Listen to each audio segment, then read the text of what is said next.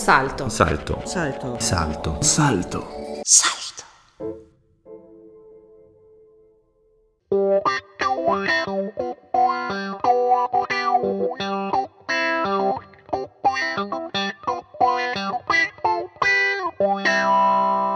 Freunde im Edelweiß.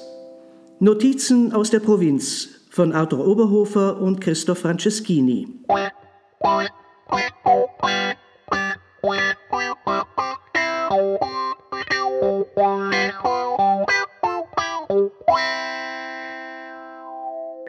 Alla, alla fine della, della mia vita, eh, anche della sua, dottore, dobbiamo scrivere un libro. sa? Un libro? Un libro perché è una, è una, è una, è una- è una por- Ma io su questo ti scrivo un libro, eh. Sulla mia esperienza in stadio scrivo un libro. Cazzo ce lo scrivo? Su Sì. lei, su me, sulla politica, sui dipendenti pubblici, una roba terrificante. Quello dovrebbe fare, quello sarebbe proprio la cronum del, del, del, tut- di tut- di tutta la sua vita. E- e La mia vendetta per questi politici di merda è esattamente questa. Sì. È esattamente questa. Sì, ok. Te l'ho mai scritto in un romanzo. Dai, dai. Oh, Grazie, lunedì grazie. allora ci vediamo con i due. Due Grazie, senior grazie. e due junior e cosa. Grazie, arrivederci. dottore. Grazie. Hallo und willkommen zur ersten Folge von Freunde Edelweiß, den Podcast von Salto. Äh, Was Sie gehört haben, ist eine Abhörung vom 6. Oktober 2018, wo äh, Saat-Chef Ingemar Gatter und Saat-Generaldirektor äh, Mariano Claudio Vettori über, darüber sinnieren, dass sie ein Buch schreiben werden. Das Buch haben andere geschrieben, nämlich meine Wenigkeit und mein Mitautor Arthur Oberhofer. Hallo Arthur. Hallo Christoph. Ähm, vielleicht kannst du erzählen, was seit dem 18. März 2022, also als wir das Buch vorgestellt haben, passiert ist. Ja, das ist irgendwie schon lange her für mich in meiner Wahrnehmung. Ich denke, es hat noch nie ein Buch in Südtirol gegeben, das im Vorfeld schon so viele, für so viele Diskussionen gesorgt hat. Und wenn man jetzt, was man im Nachhinein erfahren hat, wenn man weiß, was alles getan wurde, um dieses Buch zu verhindern, dann erfüllt mich dies einerseits mit Stolz, weil, weil, weil wir wirklich, glaube ich, mit diesem Buch Geschichte geschrieben haben. Andererseits beängstigt dieser Umstand auch, wenn man weiß, dass zum Beispiel der amtierende SVP-Obmann, der Altlandeshauptmann und andere, auf welcher Ebene sie gegen dieses Buch interveniert sind, wo sie damals eigentlich noch gar nicht gewusst haben, was wir bringen. Und das wird auch in, in den nächsten Monaten, schätze ich, werden die ganzen Manöver, die da gestartet wurden, äh, die werden bekannt werden. Und ich glaube, das wird dann zum Skandal im Skandal, wenn man erfährt, was diese Leute alles unternommen haben, um dieses unsere Buch zu verhindern.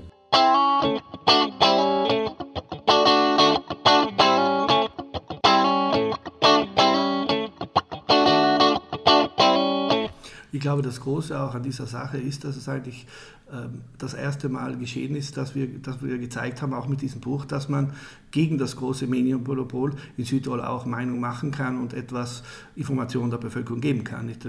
Denn wir sind ja vom großen Medienkonzern totgeschwiegen worden. Wir sind, du hast recht, Christoph, wir sind totgeschwiegen worden, aber andererseits muss ich auch sagen, äh, in den letzten Wochen und Monaten bin ich dauernd von Menschen angesprochen worden auf der Straße, in Lokalen, die sich bei mir bedankt haben und die Leute, die gesagt haben, danke, danke, dass es jemand gewagt hat, gegen das System, gegen das Establishment aufzutreten. Ich denke, wir haben da wirklich einen Beitrag zur politischen Hygiene geleistet mit diesem Buch und das, das macht mir auch eine große Freude, weil ich merke, die Menschen in Südtirol sind mündig geworden, sie lassen sich nicht mehr alles vorkauen von diesem großen Medium. Und man hat auch gesehen, du hast es richtig eingeordnet, glaube ich, man kann auch äh, Athesia, man kann auch gegen Athesia auftreten. Und wenn man die Vergangenheit anschaut, eigentlich hat Athesia in den letzten Jahren immer nur verloren, ob es ums Flughafenreferendum geht, ob bei anderen Dingen, beim Walterpark oder Benko Kaufhaus, sie haben immer verloren, wenn sie gegen etwas äh, aufbegehrt und Stimmung gemacht haben und das erfüllt mich mit großer Freude.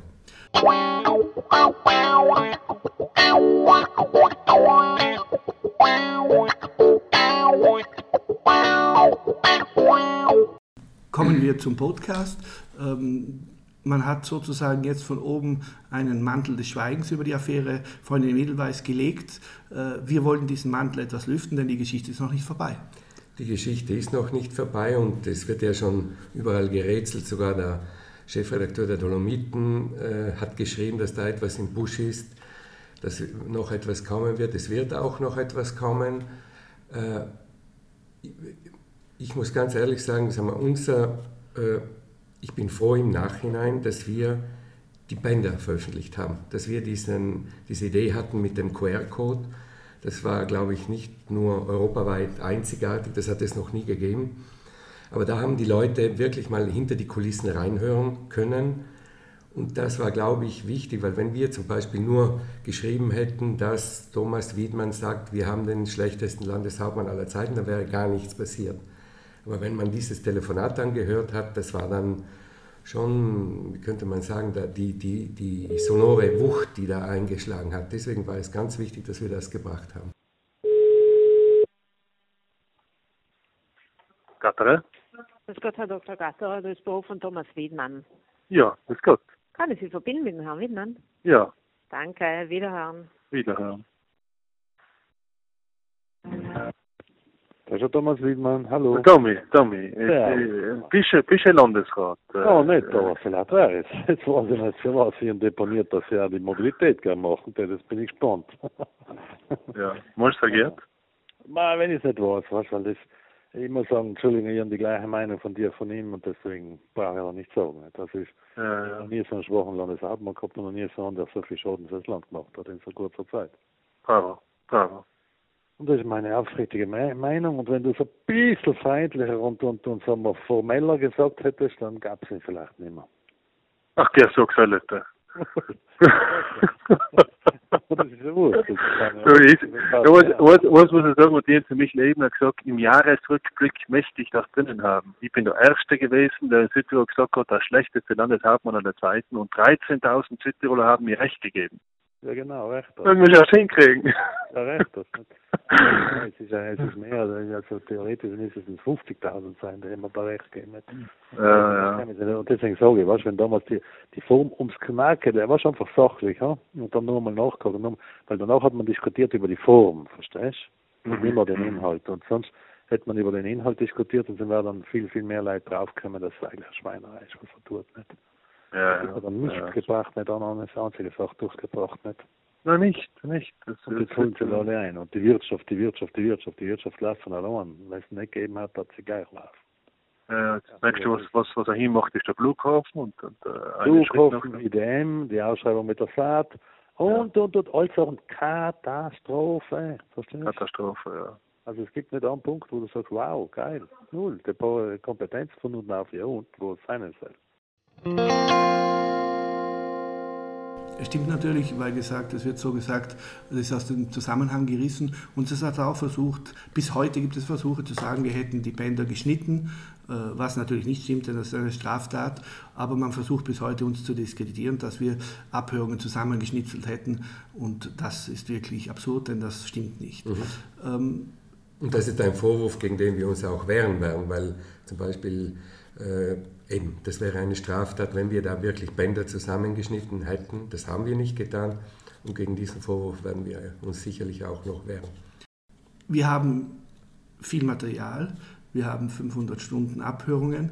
Äh, wir werden dieses Material in diesem Podcast auch verwenden, werden auch exklusive Stücke daraus spielen, einfach weil ganz viel noch unter der Decke geblieben ist. Ja, wenn man sich jetzt anschaut, was ist eigentlich passiert nach unserem Buch? Es ist in meinen Augen ist der mächtigste Politiker im Lande, hat gehen müssen. Thomas Wiedmann war der politische Referent des Hauses Adesia. Er hat gehen müssen.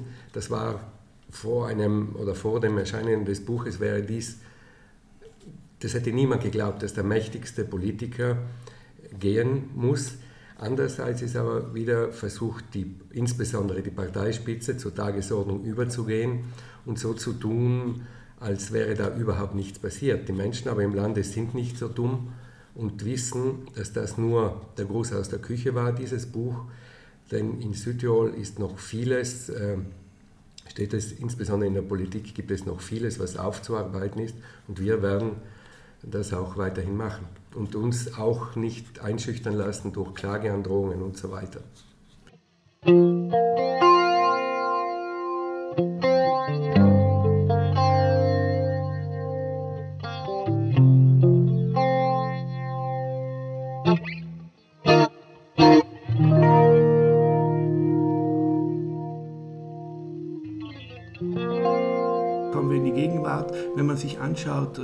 Die Meinungsumfrage, zum Beispiel die politischen Meinungsparameter, Politparameter der Südtiroler Wirtschaftszeitung, dann kann man einen deutlichen Unterschied zwischen Jänner und äh, August sehen. Glaubst du, das ist auch die Wirkung des Buches Freunde Mädelweiß? Ganz, ganz sicher. Und ich habe es ja vorhin schon erwähnt, mich haben noch nie so viele Leute angesprochen auf dieses Buch wie sonst nach Artikeln oder so. Ich glaube, es ist schon ein, Rück, ein, ein Ruck durchs Land gegangen. Jetzt bleibt abzuwarten, wir machen ja nicht Politik. Äh, uns können auch die Umfragen können uns ziemlich egal sein. Was wir wollen, ist die Suche nach der Wahrheit. Und es ist, glaube ich, auch, die Menschen wollen wissen, was hinter den Kulissen passiert. Und allein schon die Tatsache, wie sie versucht haben, dieses Buch zu verhindern, das bestärkt mich und ich glaube auch dich, Christoph, zum Weitermachen. Die Geschichten sind noch nicht ausgestanden. Es gibt andauernd Versuche noch ähm, gegen das Buch vorzugehen. Und äh, ich, wir glauben einfach, dass es eine, in einem Land mit Presse- und Meinungsfreiheit das äh, äh, Platz haben muss, ein solches Buch, und nicht nur Platz haben muss, sondern es braucht es auch. Die Reaktionen der Menschen, auch der Käufer und Käuferinnen, der Leser und Leserinnen äh, sagen das ganz klar aus.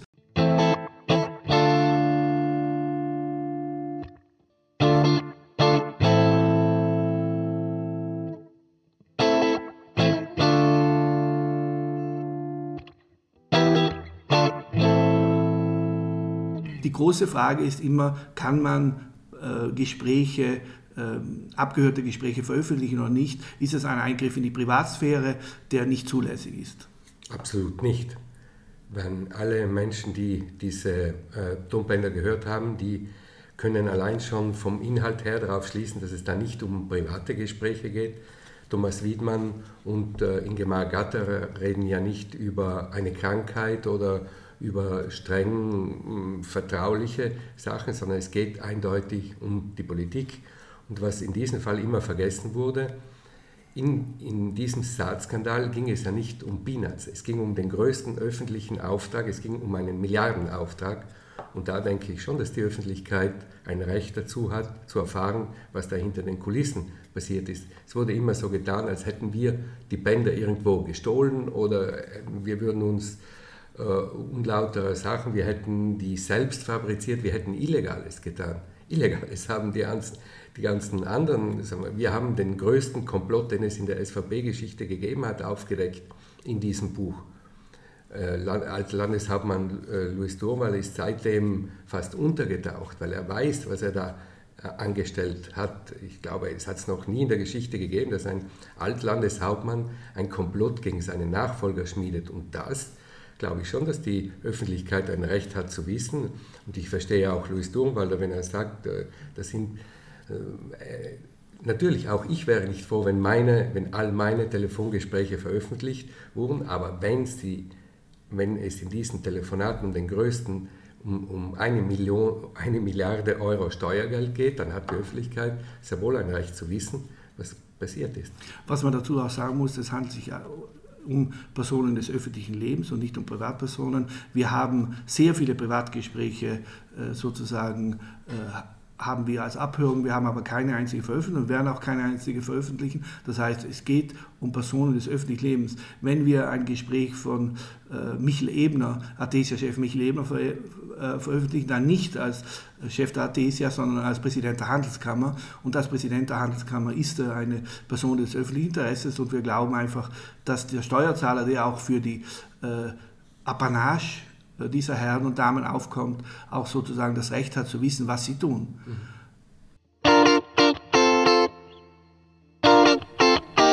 Wobei ich glaube, Christoph, dir ist es klar ergangen wie mir. Irgendwie fühlt man sich im falschen Film, wenn plötzlich man schreibt ein Enthüllungsbuch und plötzlich Wir haben ja einige Anzeigen bekommen, wir werden sehen, wie, wie diese Gerichtsgeschichten ausgehen, aber plötzlich haben wir auf der Anklagebank gesessen. Das ist ja völlig absurd, diese Dynamik, die die Geschichte teilweise bekommen hat.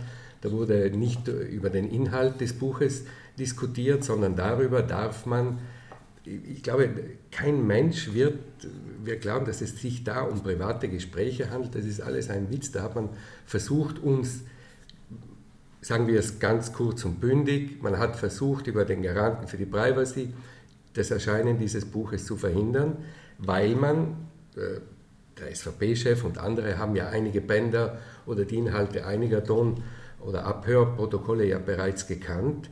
Man hat, man hat versucht, dieses Buch äh, zu verhindern, weil in diesem Buch einer der größten politischen Komplotte der Nachkriegsgeschichte enthüllt wurde. Das ist die einzige Wahrheit.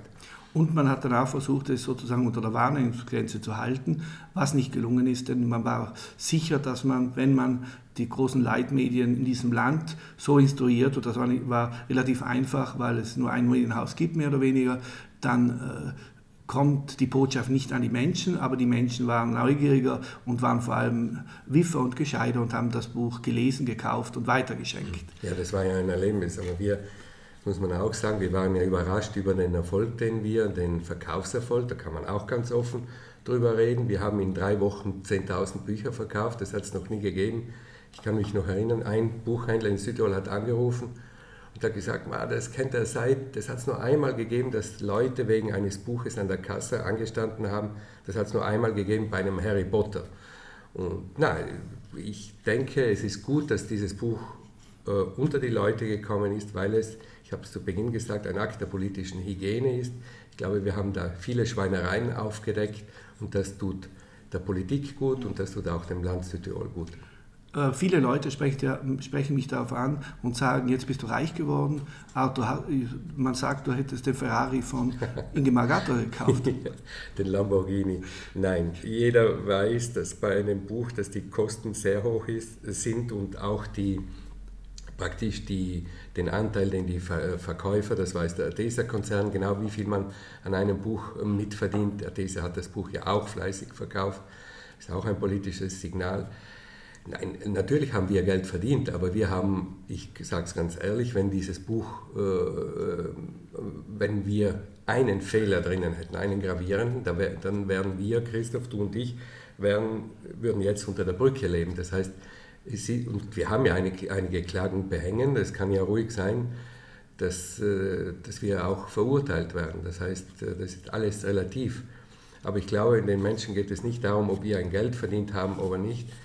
Wichtig war für die Menschen, dass es jemanden gibt, der sich traut, gegen die Macht, gegen die Mächtigen im Lande aufzutreten. Das werden wir weiterhin tun.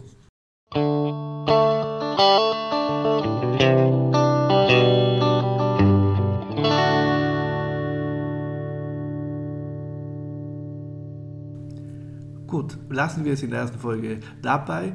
Äh, schalten Sie wieder ein, wenn das heißt Freunde im Edelweiß, Notizen aus der Provinz. Wir werden in diesem Podcast nicht nur uns mit dem Buch beschäftigen, sondern werden auch darüber hinausgehen, denn es entwickelt sich ja wöchentlich und monatlich äh, neue Sachen, die bereits damals 2000, zwischen 2018 und 2022 ihren Ursprung gefunden haben.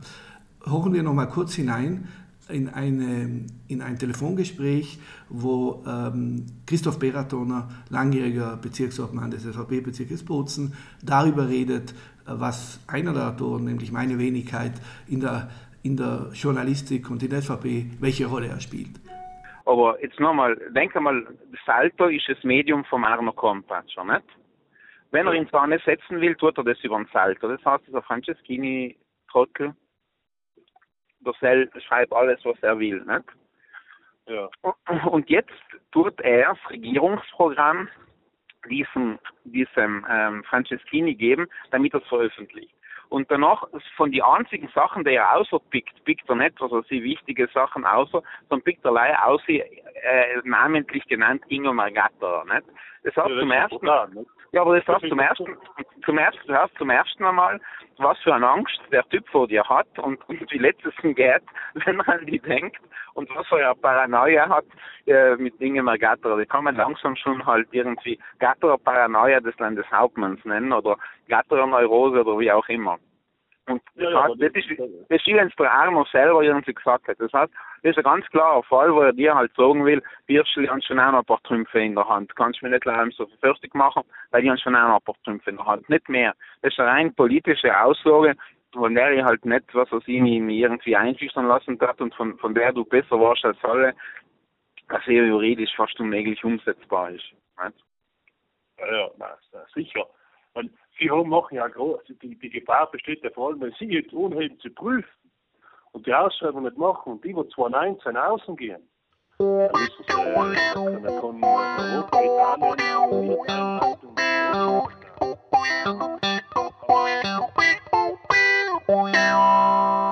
Freunde im Edelweiß. Notizen aus der Provinz von Arthur Oberhofer und Christoph Franceschini. Wenn